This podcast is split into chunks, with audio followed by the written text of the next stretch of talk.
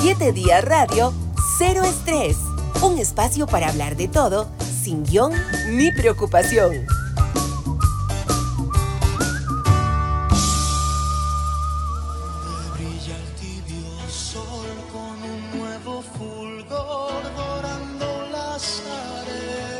América, pero en la voz de Luis Miguel, fue el tema que escogió nuestro invitado de hoy para empezar el programa de Cero Estrés. Don Randall Zúñiga, director del organismo de investigación judicial. Don Randall, un placer tenerlo por acá. Vamos a hablar largo y tendido de muchas cosas, cosas que la mayoría de gente no sabe del jerarca de la Policía Judicial, pero primero, luego de agradecerle una vez más su presencia acá, ¿por qué este tema? ¿Le gusta el artista, el tema, el género? ¿Le trae algún recuerdo? Cuénteme. Eh, bueno, muy buenos días, don, Roder- eh, don Rodolfo. Muchas gracias por invitarme el día de hoy aquí a estar. En realidad, pues yo siempre he sido un gran fan de, de Luis Miguel. Evidentemente, la, la versión de, de Nino Bravo es muchísimo mejor que, que esta, pero a mí, como, como he sido gran, gran seguidor de, de Luis Miguel desde que era muy, muy joven, te puedo decir que tenía yo eh, 10, 12 años, me gustó siempre la, la música de este cantante y máxime que ahora viene al país, pues pensé que era un, bueno iniciar con con un, con un motivo, digamos, especial para, para Costa Rica y, y qué más que América, ¿verdad? Que habla tan bonita la letra de, de todo lo que es este, el continente como tal y evidentemente Costa Rica. ¿Ha ido a ver a Luis Miguel en otra oportunidad? Uf. Varias veces. Claro, eh, yo, yo fui hasta, es más, cuando estuvo la gira Arias, Luis Miguel la inició aquí en Costa Rica, en el, en el estadio Morera. Morera, Soto. Ajá, muy bien, muy bien. Es que Y- estábamos por ahí los dos, la- seguro. y, la, y la terminó en el Bob Night Center en Miami. Y yo casualmente para esa época estaba, estaba en Miami, entonces este, pude ir a verlo también, es el, el cierre. Entonces O sea, las dos... es un fanático de Luis No, no, yo casualmente estaba ahí, casualmente estaba ahí. Y este, pero todas las que he venido aquí a Costa Rica, exceptuando la última, cuando estuvo la, la serie esta, que fue una locura, ¿verdad? Ajá. No pude conseguir entradas para ese. En este conseguí las entradas, no las que yo quería, pero de, había que conseguir alguna, porque ya, ya, ya no había casi espacio o posibilidad de conseguir, ¿verdad? Pero, O sea, pero sí va. ah, no, sí, sí. Sí va. que. Ah, No, va a ser un llenazo. Ah, sí. ¿A qué, qué cree usted que se debe que, que Luis Miguel, que uno pensaría los, los cantantes de la época de Luis Miguel ya todos son historia, pero el hombre sigue llenando estadios? ¿Por qué será? Eh, la calidad que tiene vocal, ¿verdad? Bastante buena. Él, él ha logrado trascender entre, entre generaciones y, y no ha, y no ha vendido su, su forma de, cantar, ¿verdad? O sea, no se ha vendido a producciones nuevas como reggaetón o cosas así por el estilo, que, que es lo que está de moda. Él se ha mantenido y yo creería que lo de la serie también ayudó mucho, ¿verdad? Que era la serie más, más importante, era unos 3, 4 años y, y en medio de la pandemia. Entonces se conjuntaron varias cosas ahí importantes que le dio bastante real, eh, au- auge a Luis Miguel en su momento. Usted vio la serie, obviamente. Sí, claro que sí. Sí, yo creo que todo el mundo la vio y, y- y- y toca aspectos que yo no me imaginaba. ¿Habrá alguno que otro que tal vez, quién sabe si será tan, tan cierto? ah? Sí, sí. Hay una escena donde se estrella, no sé si recuerda, con un carro y una muchacha y un amigo en el, Ah, sí, sí. En, en el agua fue. en el agua. Eh, me parece que ha habido un poco de controversia con respecto a esa escena. Pero sí, fue todo un éxito. Don Randall, muchas gracias por estar con nosotros aquí en Siete Días Radio. Hoy no vamos a hablar de crimen organizado, eh, no vamos a hablar de la cotidianidad eh, que normalmente le, le toca a usted, digamos, abarcar. No es que no sea importante, por supuesto que es importantísimo. De eso se ha hablado mucho y se hablará también muchísimo en el futuro. Pero vamos a hacer un impasse para conversar acerca de Randall Zúñiga. Eh, yo he estado en oficina de don Randall, me parece, dos ocasiones. Y siempre que llego me llaman atención, la atención tres cosas. Un montón de cosas que tienen que ver con la pesca o artes de pesca. Inclusive tiene una plaquita que dice Capitán Zúñiga, ¿verdad? En el escritorio. Fotos de todas las partes del mundo. Pero los lugares más eh, eh, exóticos, me parece a mí. Y la última vez que estuve vi en algo en alemán, en alguna de las repisas, eh, me pareció, no sé si era un librito o algo. eh, oiga, usted es una caja de sorpresas. Empecemos hablando de que usted es de Punta Arenas, ¿es así? Sí, sí, yo nací en Punta Arenas, ahí me, me crié. Toda mi infancia la viví en el, en el barrio El Carmen de Punta Arenas, muy gratos recuerdos. Estudié en la escuela El Carmen de Punta Arenas eh, está, siendo muy pequeñito me querían pasar de, de nivel, me pasaron de, creo que yo no hice el kinder, me pasaron a primero y me querían pasar a segundo. Yo, yo ya para ese entonces sabía leer, escribir, de todas esas cosillas, pero Antes de llegar a la escuela. antes de ¿Quién le llegar- enseñó? Eh, mi tía, ella, ella, ella es maestra, entonces siempre me ayudó mi tía Mabel. Y no- nosotros vivíamos como a la par, teníamos una... Yo vivía al puro frente del ferry, ya, ya no vivo ahí, este, y teníamos una sodita que la administraba mi abuela y mi abuelo. Entonces mi papá se dedicaba a exportar peces marinos, mi mamá después, primero era ma- ama de casa y después este, se dedicó a también dar clases, ella estudió y finalmente fue profesora. Y mi tía, que vivía a la pura par, lo que nos separaba es un corredor común, este, era también profesora de la Escuela del Carmen, o sea, es maestra de la Escuela del Carmen. Entonces, ella siempre nos enseñó mucho, a mí me gustaba mucho leer, yo leía siempre eh, de todo, o sea, yo, a mí me encantaba, me encantaba devorar todos los libros y bueno, eso seguramente me ayudó. Y pasé entonces este, a primer grado, nunca hice el kinder, y me querían pasar de inmediato a segundo grado, pero gracias a Dios no lo hicieron porque vieras qué cambio más importante es este, tener menos edad en un grupo con mayor edad. Entonces uno era un poquillo más este, eh, lento, digamos, en, en agarrar todas las, todas las cosas que los demás chiquillos sí ya lo comentaban. Tenía más, más barrio, más callo, por así decirlo. Pero bueno, yo, yo la verdad que la pasé, mi infancia la pasé ahí en el barrio El Carmen. Jugando bola ahí en el barrio. Ah, totalmente, siempre. A mí me encantaba jugar, todos los deportes me encantaban. Más bien, eh, yo en ese entonces había un, eh, había un producto del, del Tosti que era el lagartito Tosti, ¿verdad? Yo era como el lagartito Tosti, me encantaba todos los deportes que habían. Tosti deportista. Y entonces, este, ya cuando terminó la escuela, eh, decido irme al Colegio Técnico Profesional de Punta Arenas, que queda en el Roble.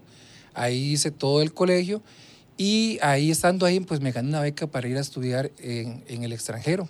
Ajá. Estudié en Orlando, Florida, durante un año. Ahí saqué el colegio de, de, de bachillerato de colegio. Me, lo- me lo dieron ahí. Lo tuve que acreditar aquí en, en Costa Rica.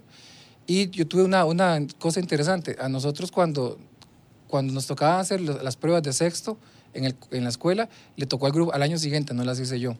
Cuando en tercero de, colegio hacen las pruebas también estas que hacen ahorita, no me acuerdo cómo se llama, eh, le tocaba al grupo siguiente, no las hice yo. Y cuando me tocaba hacer el bachillerato, pues como obtuve el, el- el bachillerato estadounidense, entonces hizo. no lo hice acá. Y bueno, este, des- después me, me pasó la factura cuando entré a la universidad con unas materias ahí en, en matemática. Pero este, son, son cosas, situaciones que se dieron. Y al final, pues eh, también me pasa una factura en, en la actualidad.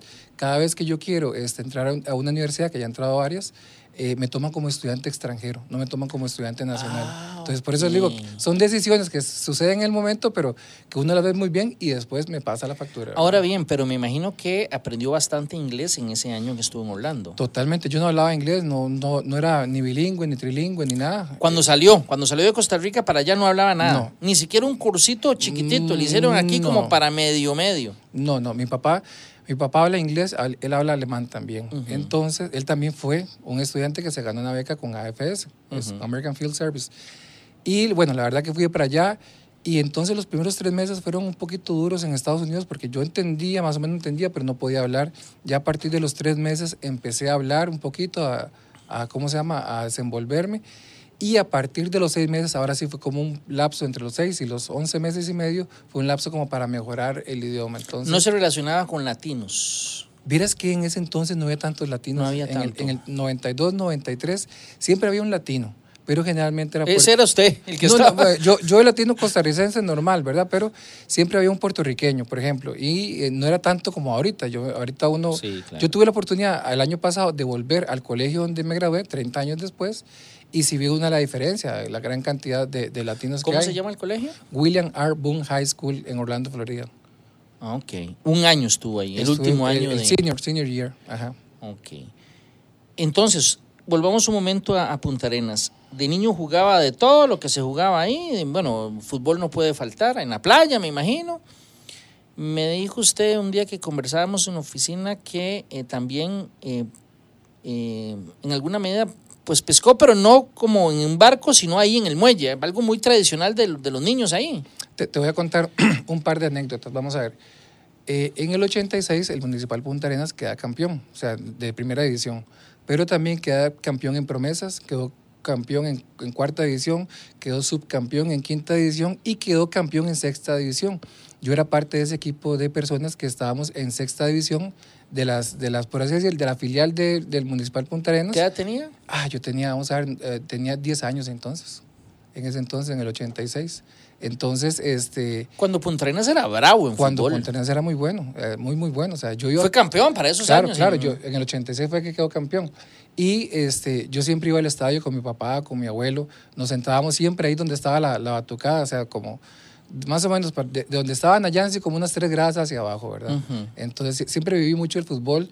Era de los primeros que cuando hacían invasión de cancha de chiquillo me tiraba a la, a la cancha de Lito Pérez, ¿verdad? Que me gustaba mucho esa, esa situación. Pero bueno, este, son, son anécdotas que a uno le quedan bastante importantes. ¿De qué jugaba? Yo jugaba de portero. Yo jugaba de portero. Toda la vida jugó de portero. In- inicié, inicié como delantero, no di pie en bola, me, me pasaron a volante, tampoco di pie en bola, después a defensa, más o menos bien, pero donde me gustó más al final fue de portero. Claro, la posición más injusta porque se, un, un delantero la bota, la Sí, gente lo sí, vacila sí. 10 segundos y ya.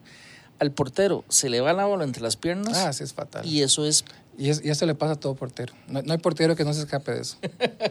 A todo, todo portero le pasa. Entonces practicó fútbol en, en esa división. Ajá, ahí. Y Ajá. después cuando estuve en Orlando, Florida, también ahí practiqué fútbol, evidentemente. Era de los mejorcitos, hasta, hasta, hasta de, hasta, ¿cómo se llama? De campo. Podía jugar y no me iba tan mal. Este, ahí estaba en desarrollo, pero siempre yo veía ese potencial de los estadounidenses porque ellos hacían mucho énfasis en lo que era la parte táctica y también en la, en la técnica, que no somos tan especialistas, bueno, no éramos tan especialistas hace 30 años acá, y eran muy, eran muy fuertes en, en- en atletismo, ellos eran eh, muy, muy buenos en eso. De hecho, le voy a comentar, de historias que se en- entrelazan, hay un, había un jugador jamaiquino en nuestro equipo de fútbol de Estados Unidos que se llama James Beckford. James Beckford al final ganó la medalla de plata en los Juegos de Atlanta 90 en salto largo, creo que era. Y quien le ganó el, oro fue en ese momento Carl Lewis, ¿verdad? Que Carl Lewis era toda una, una eminencia en, en- ese entonces. A hicieron una plaquita, James, en todo en el colegio y toda la cuestión, pero eh, el equipo nosotros era muy, muy competitivo. Había un jugador de, de fútbol americano que era muy bueno para patear el balón. Este, entonces él, él hacía los tiros este, libres, por ejemplo, ¿verdad? Entonces al final se conjuntó un, un equipo bonito. Ganamos la conferencia de Metro, que es como decir la conferencia del centro de la, de, de la Florida. Y este, bueno, eso fue lo que jugué en ese momento. Después, a mí me gusta mucho la natación, siempre me ha gustado, ¿verdad? Entonces eh, ahí jugué waterpolo. Y aparte de eso, este, en waterpolo, pues na- también natación ahí en Estados Unidos. Eso fue lo que, lo que me gustaba mucho por Us- allá. usted hacía buceo, me dijo. ¿ah? Sí, también mi papá, eh, yo le, yo le comentaba que él trabajaba en el, era el biólogo marino y él trabajaba exportando peces este, de colores hacia, hacia diferentes países, exportaba a Estados Unidos, a Hong Kong, a diferentes lugares. Y, este, y el buceo se hacía en ese momento, hace 35 años tal vez, o 30 años más bien, se hacía, no, más todavía, todavía mucho más, este, se hacía por medio de, este, de compresor. El compresor es básicamente un buceo que se hace con un, encima de la lancha ponen como un motor, por así decirlo, Ajá. que, tiene, que tira aire y ese aire se suministra a través de una manguera larga y, y fina que va hacia, hacia la boquilla del, del buzo y entonces él puede respirar a través de eso. No, no como ahora, digamos, que se utilizan tanques que combinan oxígeno y nitrógeno, sino que en ese momento era así por, por medio de, de eso. Entonces eh, se tenían que capturar los peces marinos, eh, generalmente eran en Playas del Coco, en Coajiniquil, inclusive aquí en Herradura había muchos, muchos bajos, por así decirlo, donde habían peces y se podían capturar. Y en ese entonces se guardaban unas botellitas, digamos, como estas, pero no sé si te acordás que las botellas de, no sé si pueden decir marcas acá o no. Bueno, es una botella de agua muy conocida, Una- seguro. Una, botella de agua muy, muy famosa, pero que eran, eran más anchas, ¿verdad? No, Ajá, no- no eran tan ajá, estilizadas como las de ahora. Entonces lo que hacían era cortarle esta partecita, met- lo huequeaban todo, ¿verdad? Para que le entrara y saliera agua y le abrían acá. Entonces simplemente abrían la botellita, metían el pez dentro de la botellita y la dejaban en una boya abajito con ancla. Entonces ahí tenían todos los peces y ya cuando tenían listo todo, pues se iban y lo, y lo llevaban y lo exportaban fuera del país. Y mi papá tenía como un pequeño, digamos, acuario en, en Punta Morales, donde él tenía ahí la, el centro de operaciones. Entonces eso me ayudaba a mí para hacer ese buceo, digamos, pero este, con compresor, no con los, los tanques de, de oxígeno y nitrógeno que hay ahorita. Yo siempre pregunto a mis invitados y mis invitadas qué querían ser de niños o adolescentes. Yo me imagino que muchos, es algo muy común, ser poli- querer ser policía de niño. ¿ah? ¿Usted quería ser policía? No, ¿Qué quería ser usted? yo quería ser administrador. administrador de empresas. o ¿Desde administrador de chiquillo? Desde chiquillo, sí. Quería, eso es lo que a mí me gustaba en su momento. Te voy a contar la historia. Yo entro a estudiar administración de negocios en la UCR, ahí en Punta Arenas, ¿verdad?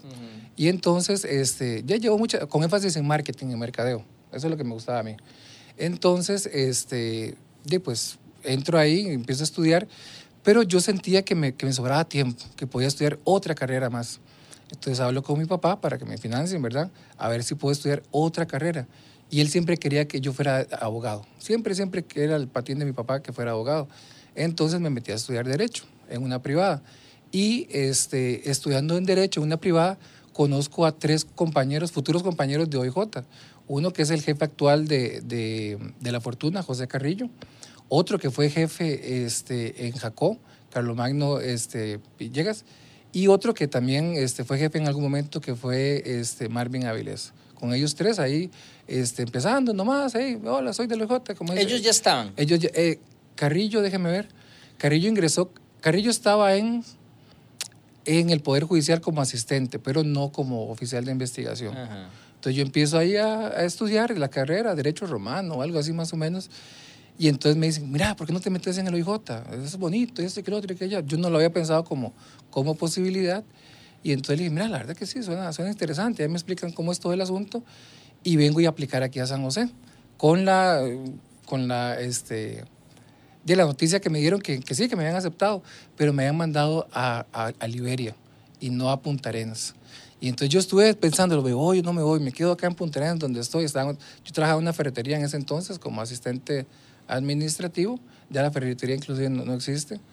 Y estaba en ese, en ese pensamiento, oh, yo no voy. Al final me decidí irme, ganaba casi que lo mismo, no, no era mucha la diferencia, pero vea, desde que entré a la OIJ yo quedé prendido, o sea, qué trabajo más increíble y más bello ¿Se es ser acuerda policía. El primer muerto que tuvo que atender? Uh, quedé paralizado. O sea, no, no hubo, no hubo forma, no hubo forma, vea, quedé paralizado. ¿Cómo, cómo- cómo Que fue? es que, es que viera, viera qué muerto más complicado. Los mismos compañeros me decían que, que, que estaba horrible. O sea, fue un muerto en la cruz, eh, en la frontera con, con Nicaragua. Estábamos a 200 metros de la frontera, pero en, en montaña, ¿verdad? Uh, y entonces esa persona este, estaba casi todo comido por animales. Ah. Estaba en, casi que en reducción esquelética, pero la parte de frente, que era la que quedó, en, eh, porque él quedó en decúbito dorsal. Ujú. Entonces estaba expuesto todo el pecho y toda la cara. Y ya la, la otra parte sí estaba completa, o sea, todo el resto del- de, la espalda sí estaba completa. Estaba bastante descompuesto. Y este, de yo, me dijeron, Randa, agarre los guantes y agárrelo. Y vean, ¿Cuántos días tenía usted? Ah, no, como tres, cuatro días, no sé, algo, algo impresionante, ¿verdad? No hubo forma, yo, yo me quedé pero, pero frisado ahí. Y este, los otros dos compañeros, este, un, un, un compañero de apellido, de nombre Edwin y otro de, de- de nombre Mario, este, ya agarraron muerto como si nada, lo levantaron y sellaron. Bien, no te preocupes, siempre pasa con el primero. Ya después de esa experiencia, mira, levantar un muerto era cualquier cosa, ¿verdad? Pero ese sí me, me llevó. Otro que, me, que me, todavía lo recuerdo fue un, un bebito que murió. Ah, sí, es este, el impactante. como de, ocho, casos. como de ocho meses, ¿verdad? Y en ese entonces este, se tenía la tradición, la costumbre de que los cuerpos se echaban al... No, no existían la- las, las camionetas Ajá, de la morgue ajá. como ahora y se echaban en, los cajones de los pickups, ¿verdad? Ujú. Y entonces yo pidiendo, mira, echemos este mejor aquí con nosotros en, en adelante, ¿verdad? Porque es muy feito por el, por el bebé. Y digamos, algunos suicidios, ¿verdad? De jóvenes, eso todavía, todavía los, los recuerdo porque yo pensaría, bueno, ya tenían una edad este, realmente parecida a la mía, porque yo tenía en ese momento 22 años, ellos 18, 17. ¿Qué serían de ellos ahorita, verdad? Son cuestiones que a veces me pregunto, pero hey, lastimosamente tomaron esa decisión en su momento. Pero ese primer cuerpo sí fue bastante ejemplificante, o sea, fue terrible. Y este, ya después de eso, no, con normalidad, todos los cuerpos. Más una vez andaba en, venía en el carro mío que tenía un picapcillo Nissan 1200 y había un muerto llegando a Liberia y había unos compañeros, entonces yo me bajé del carro, también les, me les puse a ayudar ahí y toda la cuestión, pero sí, el primero sí fue medio complicado. Y estuvo en Liberia, después pasó a dónde? Yo después de, de Liberia este, pasé a San José, ya en ese momento en Liberia, después de unos años fui este, analista criminal de Liberia y posteriormente es, surge una posibilidad de irme como analista criminal de la sección de fraudes de OIJ. Ahí estuve un tiempo en la sección de fraudes como analista criminal y después nos pasaron todos a la, este, a la unidad de análisis criminal de la OPO, de planes y operaciones. Yo no quería irme para la, para la unidad de planes y operaciones, a la oficina de planes y operaciones. Este, me pero ¿por qué? Me acuerdo que le hice bastante la guerra a don Francisco Segura. eh, Ahí después vacilamos. Este, hasta un recurso de amparo creo que había puesto en su momento. Yo era, yo era medio, medio pleitonero, así, sí. Y este... ¿Pero por qué? ¿Muy aburrido o qué? No, no, no, es que tenemos un proyecto bastante bonito en fraudes. Vieras Ah, que, ok. Está enfocado en... en- en- Ajá, ajá. Ujú. Entonces, de, eh, en su momento, pues habían varios, algunos analistas que lo hacían bien, otros que lo hacían, perdón, que no lo hacían tan bien, y habíamos otros que lo hacíamos muy bien, entonces querían como nivelarlos a todos. Entonces yo no, yo no, pues no quería en su momento, pero al final tuve que, que aceptarlo, ¿verdad? Irme a la, a la, a la sección de, a la unidad de análisis de la OPO. Y vea usted la vida, pues fui, a- fui su jefe de la OPO, fui jefe de la OPO, son, son vueltas de la vida y situaciones que a uno lo hacen ser más humilde.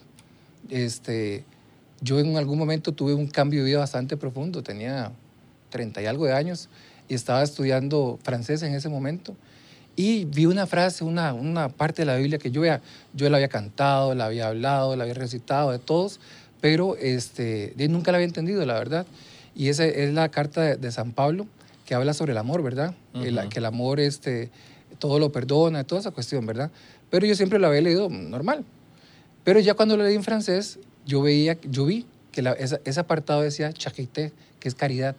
Ujú. Y inmediatamente me golpeó porque yo sabía que caritas significa amor, pero caritas es también caridad. Entonces ya yo ahora sí entendí el concepto de amor desde la perspectiva de San Pablo, de lo que él trataba. No es el amor este, sexual, ni es el amor platónico, ni ninguno de esos amores, sino es el amor a la caridad, a las personas. Entonces, y había una frase muy importante ahí que decía, usted puede este, eh, saber todos los idiomas de la tierra e incluso saberse todos los idiomas de los ángeles, hablar todos los idiomas de los ángeles, que si no tiene amor, usted no es nada, o si no tiene caridad, usted no es nada. Y en ese momento ya hablaba yo, ¿qué, ¿cuánto eran? Cinco idiomas. Entonces dije, no, es que no puedo ser así, tengo que cambiar. Y lo cambié. Y desde entonces ando conmigo siempre una, una medallita, una cruz de San Francisco de Asís para recordarme que siempre debo ser humilde. ¿Cuáles idiomas habla usted? Mira, bueno, este, en su momento yo estudié español, inglés, francés, portugués, alemán, italiano. Creo que ahí van seis ya. Pero primero, eh, digamos, el primero que aprendió Ah, fue bueno, Estados eh, bueno, Unidos cuando bueno, se fue para... el Español, que es, que es idioma ya. Pero materno. digamos, cuando fue a Estados Es- Unidos es- y es- después es- usted mismo por su propia Ajá. iniciativa empezó a estudiar acá, digamos. Acá sí, vamos a ver. Mi esposa tiene un apellido o una ascendencia italiana. Ajá. Entonces me gustó, me gustó poder a- aprender ese idioma que es italiano, que en realidad es muy, es muy parecido al español, pero tiene sus, sus cosillas diferentes. Después de eso... ella, ella también habla italiano. No, no, o sea, hay- usted, hay- usted es el que habla. ¿eh? Sí, ella es la que es de descendencia Sí, sí, italiana, pero usted es el que habla. Ella se parece, y tiene un perfil muy italiano, muy, muy europeo. Este, y después de eso, como le decía, mi papá habla, habla alemán, entonces no me podía quedar atrás, empecé a hablar alemán. Y después dice, mira, ¿por qué no estudio de francés, la verdad? Y me, me pasó algo curioso, porque yo intentaba hablar francés, pero me salía el italiano. O sea, no podía hacer la, la división de, de idiomas en, en la, en la mente, ¿verdad? Ya posteriormente sí lo logré hacer y terminé con, con portugués. Te cuento que estudié mandarín este, tres años en el, en el eh, templo budista aquí en Pavas, pero no, no digo que lo hablo porque miras cómo me ha costado aquí con la comunidad china poder conversar con ellos. Me ha costado tremendamente. Cuando uno intenta hablarles en, en mandarín, pues inmediatamente me, me cierran la posibilidad de conversar. Solamente una vez, te voy a contar una anécdota interesante. Estábamos en ese día buscando el diablo, fue el año pasado, fue como, como en estas fechas más o menos, que hicimos un operativo fuerte en Cariari y nos toca buscar la comida de todos los compañeros, que éramos como 80. Entonces, lo más usual y lo más fácil para buscar chino. es buscar comida china. Y ahí fuimos a Guaples, a un, a un chino, y entonces le pedí 80 cantones este, para, para los compañeros, y todo contento el chaval, ¿verdad? Y entonces, ¿En, en- en chino se lo pidió? no, yo se lo pedí en español. Ajá, ajá. Y entonces este, se lo- le, le pregunto de cuánto cuesta, ¿verdad? En, en chino. Y ahí se me contestó, ¿verdad? Y me empezó a hablar un poquito. Claro, yo no, como no lo profundicé más, no tengo muchas palabras, digamos, como para hablar. Pero, digamos, lo basiquito, pues sí lo, lo conversamos. Pero mira, esa parte me ha costado mucho. Es- Pero el alemán, yo no hablo alemán, no conozco, debe ser muy difícil. El alemán es súper complicado. Tiene unas, eh, unos dativos que lo que hace es que eh, cuando termina la oración va a cambiar este, las palabras dependiendo de, de lo que sea. Eh, tiene, es como el español, tiene el, el- el la, el lo y el, y el, y el el. O sea, lo- los, los, este, Es- estas palabras que utilizamos, no sé, para decir la casa, el carro, este, existen en alemán y también el neutro, como lo caro o lo mío, ¿verdad? Entonces el das, el der y el di, que, son, que serían la, la equivalencia, pues hay que saber en cuál, en cuál palabra se utiliza y en cuál no. Esa, esa parte es complicada. Eh, los números a veces se ponen medio complicados, hay que decirlo al revés. Por ejemplo, 35 sería 35, sería 5 y 30, no sería 35 como... ¿Cómo se dice? 5, que es 5. Und, Un drei, drag. sick. No, muy 35. complicado. 35. Para decir 35, nada más. Ah, sí. sí. ¿Cuál es la palabra más complicada que usted dice, oiga, caramba, qué palabra esta? Ah, de- hay muchas en realidad. Es que a, a veces cuando, cuando juntan un montón de palabras se hace enorme. ah. Sí, porque entiendo que, que dependiendo una misma palabra no es, le suman, le van Ah, sumando, ¿verdad? Sí, es, sí, sí, sí, totalmente. Eso es algo complicado. Yo te puedo decir, ich, ich habe Deutsch gelernt hier in Costa Rica, in, in Goethe-Zentrum, aber hier in Costa Rica ist ein bisschen kompliziert, deutsche Leute zu finden. Äh, mein mein Vater äh, spricht Deutsch, aber äh, wenn wir äh, Deutsch äh, äh, sprechen, ist ein bisschen ähm, kompliziert. Ay, ¿qué, ¿qué nos dijo? Lo que dijo básicamente fue que aquí en Costa Rica es un poquito difícil encontrar alemanes para, para poder hablar alemán, no es tan fácil. Eh, mi padre habla alemán, pero cuando nosotros hablamos, pues a veces también se nos complica un poquito entre los dos. Y Pero- sí, sí he hablado con alemanes acá, en, digamos, en, y sí, sí, sí se comunican bien. Sí, sí, sí. Al final vamos a ver. Yo lo que aprendí fue el Grundstufe, que es como el nivel, el nivel básico. O sea, en tres años. Vea, tres años para poder hablar el nivel básico, ¿verdad? Ni siquiera es el Hochdeutsch, que es el nivel más alto del alemán, que es muy, mucho más complicado. Es a Como hablaba este, Goethe, por ejemplo, o escribía Schilling, o algunos grandes este, autores alemanes, o, o Kant, o alguno de ellos, ¿verdad? Este, a mí siempre me ha, me ha gustado, digamos, la, la filosofía, me ha encantado toda la vida. Yo desde chiquillo leía libros de libros de libros, o enciclopedias, me las empezaba a leer, todos los tomos los terminaba, ¿verdad? Como para tener un poquito más de conocimiento. No existía Google, uno era su propio Google, Así ¿verdad? es. Entonces, ahorita es más fácil porque usted cualquier cosa lo googlea y ya lo tiene la respuesta, pero en ese entonces había que, poder, que aprenderse todo, entonces era, era un poquito diferente. Para terminar esa caja de sorpresas que es usted, usted es boxeador o boxeó. También le, le hacía. Vea, yo fui triatlonista en ese momento y también boxeador. Mi, herma- mi hermano, Mario Alberto, nosotros fuimos los dos a, a- a la. eh, ¿Cómo se llamaba? La Cámara de Deportes de Punta Arenas de boxeo. Ahorita se me olvidó el nombre completo. Y eh, yo tenía como 17 años tal vez. Mario tenía unos 16, 15, porque tenemos como año y medio de diferencia. Mario al final sí siguió. eh, él trabajó en OIJ, también fuimos investigadores los dos en su momento. Este, y él ganó medalla de plata en Juegos Nacionales Ajá. cuando fue en Santa Cruz, si mal no recuerdo, o algo así. Peleó- per- perdió contra un boxeador en Cartago. Pero a mí me encantaba el box, o sea, todo, todo lo que era de boxeo.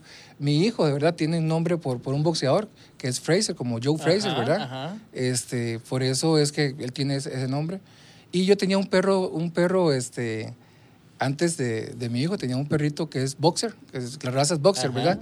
Y el perrito yo le puse Cassius, por Cassius Clay, ¿verdad? Claro. Y entonces que el que siguiera Ian es mi hijo, entonces le puse Fraser por eso. Ya no practica nada de eso. No, No, no, no, ya ahora Ni, no me- ni no así me- para. No, no, no, me gusta verlo nada más y cuando veo los jabs o los uppercut, cosas así por el estilo, pero ya no. ni ya juega no. de portero ni nada. Ah, no, la última vez me fue muy mal, o sea, hace como 10 años me metieron un Menos muy- bucea. No, no, ya, ya, ya- ahora es muy difícil, ahora se, se me complica. No, bucear, miras que bucear, bucear así en, en el sentido la estricto de la palabra, no. Yo fui con mi familia hace unos ocho años a, a Islas Galápagos y est- estuvimos buceando en una, en una de las islas, este, muy bonito ahí, la verdad. Y entonces uno veía las, las tortugas marinas, Galápagos, ¿verdad? O sea, Claro. uno metía la, la cabeza bajo el agua e inmediatamente vos veías ese, mun- ese mundo totalmente diferente a lo que nosotros estamos acostumbrados aquí con las, con las, eh, las tortugas marinas, eh, tiburoncitos pequeñitos que evidentemente no tienen dientes, eh, también eh, los eh, caballitos de mar y demás. Y como te dije yo, que mi papá exportaba peces, pues todos los pececitos de esos colores, pues yo me los, los conozco, conozco el nombre y todo. Entonces yo le decía, bueno, este es un Passer, este es un Cortés, este es un Cabeza Azul, este es una mexicana, etcétera. Porque ya uno, pues años de años de estar en eso y ya los conocía también. Dicen que viajar es vivir. Usted ha viajado mucho. Sí, la verdad que desde, niño, te voy a contar, desde niño yo cuando iba a alguna, algún consultorio médico o algún lugar donde hubiera alguna oficina, generalmente tienen una, unas revistas de, de viajes, ¿verdad? Entonces usted empieza a ver todos los lugares estos bonitos del mundo. Yo decía, qué bonito debe ser ser mochilero o algo así, ¿verdad? Similar. Eh, no tuve la oportunidad de niño, de niño sí tuve la oportunidad, no, no puedo ser tampoco mal agradecido, de ir con mi papá a Orlando, Florida, fue muy, muy bonito, Miami, Fort Lauderdale, Orlando, eh, después fuimos a, a, Chicago y fuimos a este, Wisconsin. él era, yo te he contado que él era este, AFS, ¿verdad? También. Ujú, ujú. Entonces en Wisconsin estaba la familia, pero el otro, el otro hermano, que de hecho yo tuve, tuve un hermano que se llamaba Roberto, este, él tuvo dos hermanos, Roberto y Steve. Y el primer hi- hijo que tuvo mi papá y mi mamá, que murió, este, se llama Roberto Steve. Entonces este, fuimos a, a- a Chicago y fuimos a Wisconsin. Después de eso, yo ya cuando me casé, eh, fui varias veces con, con mi esposa. Generalmente, inicialmente era Estados Unidos, ese era el boom. Pero este, ya después pusimos la atención en Europa y la verdad que de, yo hablaba en ese momento ya varios idiomas y pues eh, nos íbamos a Europa eh, a veces con, con mi hijo. Y este, fui- hemos ido como unas, tal vez tres veces, eh, antes de evidentemente ser director. Este, yo siempre he sido muy ordenado en las finanzas, este, no me endeudo innecesariamente. Y bueno, como tengo la casa paga y, y el carro pagado, pues en realidad lo que siempre hice desde hace unos 10 años es tomar el, el aguinaldo y el salario escolar, juntarlo junto con el de mi esposa y aprovechamos para ir a algún lugar, por lo menos una vez al año salir a algún lugar bonito. ¿Cuántos países conoce? Uf, vamos a ver, tal vez unos 80 tal vez. 80 Sí, países. puede ser, perfectamente. ¿Cuáles son los dos o tres destinos más raros? Usted dice, esto sí está raro. Bueno, no te voy a decir los raros, raros, digamos. Podría decirte Myanmar, podría decirte Nepal. eh, generalmente es el sureste asiático. Pero de destinos bonitos que le ha generado una impresión tremenda, eh, Turquía. Vieras que yo he hablado con varios compañeros que también han salido del país y- y demás, y todos me han dicho que Turquía, de, de todos, todos los países que conocen, ese es el más bonito. ¿Por qué? Mm, Vieras que Turquía lo tiene casi que todo. Decía Napoleón Bonaparte, por eso que yo a veces utilizo citas porque me gustaba mucho leer. Decía Napoleón Bonaparte que si el mundo fuera un país, la capital sería Estambul. Y bueno, es un referente. ¿Pero qué? ¿La arquitectura? La... Ah, es que mira, ahí, ahí está primero que nada Consta- Constantinopla, ¿verdad? Está la Hagia Sofía, que sirvió mucho tiempo de la, de la cuna, digamos, de esa gran civilización romana, que después pasó a ser una civiliz- civilización oriental. Y este, tiene tantas cosas, tiene ahí el caballito de Troya en Canacale, tiene la iglesia de María en Efeso, el, perdón, la casa María en Efeso y la iglesia de Juan en Efeso. Tiene varias este, eh, maravillas del mundo antiguo, están en Turquía. En Bodrum está el museo, el mausoleo de Halicarnaso, este, ahí en, Efeso está el templo de Artemisa. Eh, entonces, Turquía tiene muchas cosas, tiene Pamukkale, que es unas piletas de agua que, es, que están sali- so- eh, que están salificadas, entonces se ve todo blanco. De hecho, Pamukkale significa el castillo blanco. Eh, tiene tantas cositas Turquía que uno le dice, la verdad, que qué lugar, qué lugar más bonito, tan encantador. Eh, después de eso, que me haya golpeado bastante fuerte, la India, o sea, la India golpea siempre cada uno, cada vez que uno va por ahí, pues es bastante fuerte la impresión. ¿Por qué golpea? por las bellezas que uno ve ahí, este, el Taj Mahal, este, estar en Delhi, que es tan, una ciudad tan, tan bonita, pero a la vez tan llena de pobreza, tantas cosas que uno ve ahí, que uno dice que agradece de, de verdad estar en Costa Rica. En, en Katmandú, por ejemplo, el tráfico es algo terrible, no hay, no hay, no hay policía, no hay señal de tránsito, no hay nada, usted tira a como va, a como ¿Y si pueda. choca algo, qué pasa? No, miras que no chocan, eso es lo curioso. O sea, uno está, pero dice, uy, yo voy a chocar, yo voy a chocar, y no chocan. O sea, nunca chocan ahí. Entonces, es parte de la misma cultura. Este, en Bali son unas bellezas que, que pude ver ahí en, en, en la isla de Denpasar. Este, en Australia, que también tuve la oportunidad de una arquitectura eh, fantástica, eh, poder ver el, el teatro de la, del- de la ópera en Sydney es algo ¿Y, y fundamental. la costumbre más rara que se ha encontrado? ¿O la comida más rara? Vieras que yo trato de no, eh, trato de no comer tanto, digamos, local porque... Este, Uno no sabe cómo ca- reacciona. Capaz que, que me voy a, voy a arruinar el viaje. Sí, los compañeros de viaje que, que, que he ido con algunos, este, sí, han, sí han reaccionado mal, entonces yo trato de no comer tanto. Eh, por ejemplo, tal vez en, en, en el su- sureste asiático te podría decir que, que allá hacen comidas, digamos, con, con animales, ¿verdad? Cucarachas o, o algún tipo de esas cosas que yo no- sinceramente no las probé. Yo trataba de probar algo más, más occidentalizado. Pero sí he visto, digamos, los- pinchos, por ejemplo, con, con, con lagartijas o cosas así por el estilo que, que uno de pronto dice que es exótico, pero en realidad nunca, nunca le entré. Eh, me, me dijo Galápagos, me había dicho también en Ah, su sí. momento. Ah, Sí, sí, claro. Un lugar especial debe ser. Totalmente, es de los lugares que, que uno alguna vez en la vida debería de ir. eh, son varias islas, Galápagos en realidad son muchas, muchas islas. Hay tres principales, este, Santa Cruz es una de ellas, este, eh, Barquis- Barquicero es otra. Y este, mm, para transportarse, evidentemente hay que hacerlo en avión. Entonces, lo que hicimos mi familia y yo fue que fuimos a Guayaquil cuando estaba bonito. Guayaquil incluso hasta yo lo utilizaba para, de ejemplo, digamos, de recuperación de, zonas o barriadas pobres. Eh, ellos hicieron un- una, una avenida, por así, como, así, sí, como decir, un paseo de los, de los turistas en Punta Arenas, pero muy, muy hermoso. Y este, tenían un farito y lo que llevan es la- la- el dinero a, a los grupos más, más pobres, porque donde antes eran favelas, que eran como unas peñas, ahí entonces eran donde tenían, le llevaban los turistas. No, no sé qué pasó, me imagino la misma historia siempre, la droga. Pero bueno, hicimos esa escala en, en Guayaquil y desde Guayaquil uno toma un avión para ir a este, Galápagos. Entonces fuimos a tres islas, las islas hay que eh, transportarse, eh, evidentemente a nivel marítimo, no hay un ferry ni na- no hay nada de eso. Entonces lo que se hace es que hay unos yates, como yates, aquí decir, ¿verdad? Y este, esos jackets te, te cobran, qué sé yo, 20 dólares por persona y al- alcanzan como unas 30 personas por yate, entonces hacen movimientos entre islas. Yo fui a las tres principales y ahí este, te- pude bucear, como te dije, eh, ver las eh, tortugas galápagos, este, ver, digamos, una, eh, aves exóticas. Por ejemplo, este, eh, las, aves estas que tienen las patitas azules, que son muy, muy famosas en los Galápagos.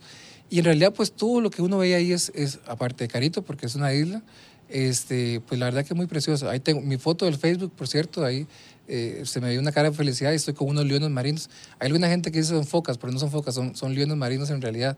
Entonces, este, eh, la verdad que fue una experiencia muy bonita la Galápagos. El león marino es más grande, ¿ah? Ah, sí, claro. Y, mm, hasta peligroso. No, uno no se le podía acercar. O sea, yo estaba a una distancia, digamos, con miedo. O sea, mi, mi sonrisa era felicidad, pero también con algún temor porque de algún momento se le viene el león marino a uno y ¿qué hace uno? Ya No hay forma.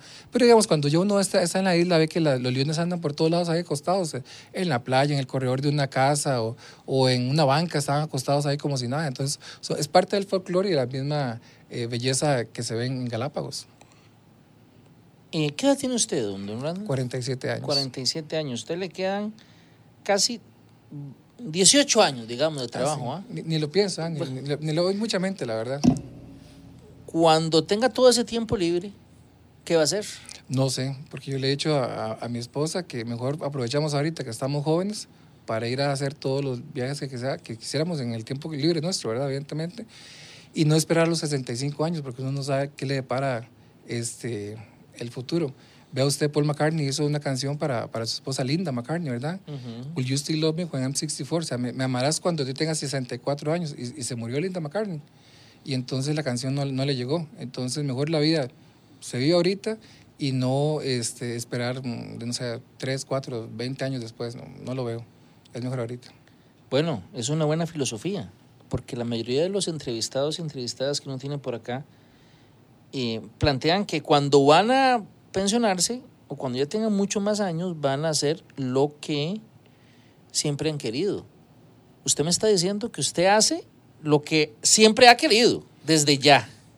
Cuando tengo la oportunidad lo hago. O sea, cada vez que, que hay una oportunidad, una ventana, que pueda sacar vacaciones, aquí es muy difícil sacar vacaciones. Eh, te, doy un, te doy un par de ejemplos. Yo salí este, en viajes personales con mi familia el 31, el, vamos a ver, el 30, 31, primero de, vamos a ver, 29, 30, 31 y primero de, de diciembre y el primero fue evidentemente enero. Me fui a Guatemala porque siempre quería conocer Tikal. Ujú, Entonces aproveché que el, 20 el 29 era, era sueto, ujú, el 30 y el 31 era sábado y domingo, y el primero, que era lunes, era feriado. Entonces aproveché, me fui para allá, este, conocí a Titlán, que es una belleza, Antigua, eh, Tikal y algunos lados de Guatemala Centro. Entonces, eh, cuando se surge la oportunidad de tiempo y, no, no choca directamente con las labores, como en este caso, que era, era un asueto y un feriado, pues trato de aprovecharlo. Igual fue cuando este, me fui para, eh, para Orlando, para, yo te conté que para el 30 aniversario del, del, de haber salido del colegio, este, cayó también una fecha que, que, me favorecía. Y este, también casualmente mi esposa cumpleaños para esa fecha, entonces hicimos solo combo y nos fuimos para, para Orlando. Fueron como cuatro días, pero eh, de los disfrutamos bastante porque hace tiempo no íbamos a, Orlando. Este espacio se llama Cero Estrés, nos quedan un par de minutos y yo quería preguntarle, en este trabajo suyo, que debe ser muy estresante, muy estresante, ¿cómo hace usted para desconectarse en el día a día? Porque de, yo me imagino que si pasa algo grave, a usted lo tienen que llamar a las 2 de la mañana, 3 de la mañana. O sea, ¿cómo hace usted para decir, bueno, eh, me voy a desestresar en este momento? ¿O cómo es su dinámica para eso? Vieras que a mí no me da tanto el estrés. El estrés es mucha carga presente, ¿verdad? La ansiedad es mucha carga futura y, la depresión es mucha carga pasada. Yo aprendí desde hace varios años, yo estuve, con, yo estuve al lado de varios directores, al lado de don Francisco Segura, al lado de don Walter Espinosa, y aprendí que, que, que, siempre va a haber algo que va a pasar, que algo que va a suceder, y en la mayoría de cosas, si uno se estresa, más bien pierde. Entonces, hay un concepto que se llama eustrés, que es el, que es el estrés positivo. Eu significa este, bueno y es el estrés bueno. Entonces, cuando sucede alguna situación como esta, más bien a mí me inyecta, me, genera una adrenalina positiva y no negativa. Entonces, eh, ya he aprendido, a, como decimos en, a, a, lo interno en el OIJ, a no morirme en la víspera. Entonces, cuando sucede una situación grave, eh, sabemos que puede suceder algo que no está bien, pero lo tratamos de manejar o canalizar para que no nos afecte directamente, porque si nos, cada situación que, que sucede acá, eh, que hay un problema con tal cosa, que nos quedamos sin plata en otro lado, siempre, siempre va a haber algo que, que, que trate de afectar. Hay una película muy interesante de Will Smith y Tommy Lee Jones, eh, se llama Hombres de Negro, y entonces Will Smith estaba iniciándose como, como agente... sí, como hombre de negro. Ajá, como hombre de negro, y estaba acá, que es Tommy Lee Jones, y entonces William le dice, pero es que hay un, que hay un este, eh, crucero internacional apuntando hacia la Tierra, ¿verdad? Que le va a destruir en ese momento. Entonces le dice Tommy Lee Jones, pero siempre, todos los días hay un crucero internacional apuntándose a la Tierra. No te, no te, no te estreses por eso, ¿verdad? Entonces yo, yo opté esa política de tratar de, de que no todo golpee tan anímicamente. Hay casos que, ¿verdad?, son muy, muy desgarradores. Claro. Y digamos, hay lo que a veces genera tal vez la frustración porque nosotros este, a veces tenemos situaciones para, para poder allanar o para poder golpear y no resulta como uno quisiera a veces, pero hay que también aceptar las realidades que, que tenemos del entorno y procurar mejorar las situaciones que nos afectan. Ya para terminar, me queda un minuto. Yo quería pedirle un consejo de eh, que usted nos dé a todos un consejo de viajero. Eso a mí siempre me ha llamado mucho la atención porque conforme uno va viajando, uno está diciendo esto es un error, esto no lo vuelvo a llevar, esto típico, eh, típico error de, principiante, llevar más ropa de la necesaria, ¿verdad? Eso es muy común y al final uno se devuelve y, y si no las maletas que van abajo se pierden. Muy, muy común. Pero alguien que ha viajado tanto a esas partes, deme un consejo de viajero para alguien que está empezando en esto. Usted ya lo dijo, viajen ligero, no guarden la maleta abajo porque uno dura mucho tiempo, una hora tal vez perdida en el aeropuerto. Eh, nosotros nada más viajamos con el carry-on y una mochilita y con eso nos la jugamos. Si hemos, digamos, eh, buscado la forma de mejorar eh, el peso. Eh, utilizamos camisas reversibles o ropa reversible, todo reversible, para poderlo utilizar un día y después se lava y al, a la semana siguiente la usas por el otro lado, entonces no queda siempre bueno, igual eso en la no lo había visto, es buena idea. Sí, sí. Yo siempre le aconsejo a la gente que con la ropa que se va es con la que se venga. Y ya se quitó, que sea la más, la más. Pero como dice usted, yo no lo había pensado. Reversibilidad es una, es una salvada. Y, ropita, digamos, este, fresca, que no sea tan pesada. A veces la ropa es muy, muy pesada, los jeans son muy pesados. Hay unos pantalones tipo cargo con una tela muy, muy buena porque cuando hace calor no sientes calor y cuando hace frío, increíblemente, no sientes frío. Entonces te mantiene una temperatura corporal muy estándar, muy buena. Don Randall, muchas gracias por atender nuestra invitación y tener este espacio cero estrés porque todo lo que hacemos es importante todos los días, pero eh, es muy importante, casi que vital, nuestra salud mental, dedicarnos a hacer las cosas que nos gusta, la familia, tantas cosas, de verdad mucha, muy amable porque nos, nos, nos, nos abrió las puertas para repensar y para reflexionar en esos temas. Con gusto, Rodolfo, es un placer y estamos a la orden para cuando usted lo tenga bien. Y gracias a ustedes por acompañarnos. Si Dios lo permite, los esperamos en una nueva entrega de Cero Estrés. Hasta entonces. En 7 días radio, Cero Estrés. Un espacio para hablar de todo, sin guion ni preocupación.